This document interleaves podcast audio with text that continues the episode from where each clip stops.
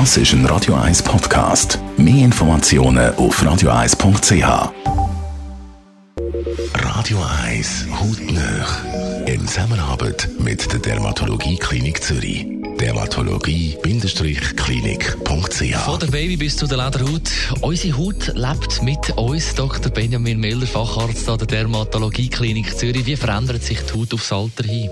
Da gibt es ganz viele Merkmale. Das Wichtigste ist sicherlich, dass die Haut etwas dünner wird. Das spüren die Leute auch gerade an Stellen, an denen die Haut ohnehin schon dünner ist, wie der Unterarm, das Dekolleté am Unterschenkel.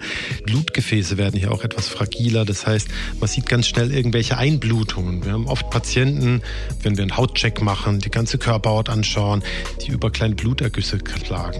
Das ist ein häufiges Phänomen, das dem geschuldet ist, dass das Fettpolster dünner wird und die Blutgefäße etwas brüchiger werden.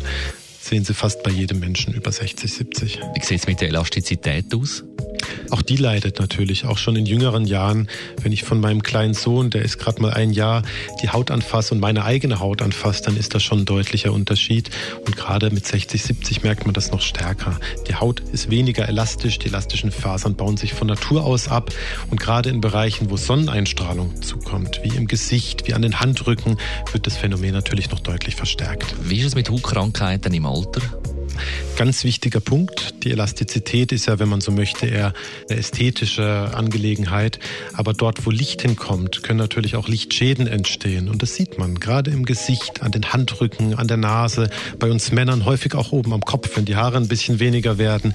Da zeigen sich auf Dauer kleine Lichtschäden. Meistens fängt es mit einer kleinen roten Stelle an, die breitet sich aus, beißt manchmal ein kleines bisschen und das kann sich weiterentwickeln bis zum weißen Hautkrebs. Deshalb ganz wichtig, dass man gerade die Lichtexposition exponierten Stellen, Gesicht, Handrücken selbst beobachtet und bei Fragen auch gerne seinen Arzt konsultiert. Kann man generell gegen Hautveränderungen vorbeugend etwas machen? Man hat nicht alles in der Hand. Natürliche Alterung gehört dazu, aber gerade die Lichtschäden kann man gut vermeiden.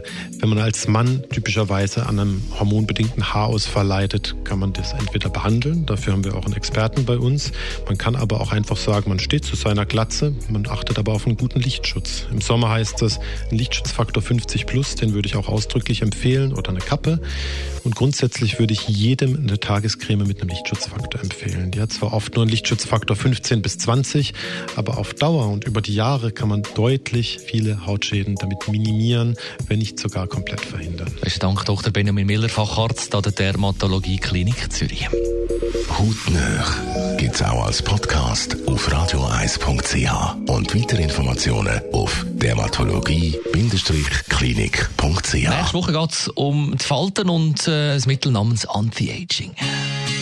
Jetzt Extreme, eine wunderschöne akustische Nummer. Und im das ist ein Radio 1 Podcast. Mehr Informationen auf radio1.ch.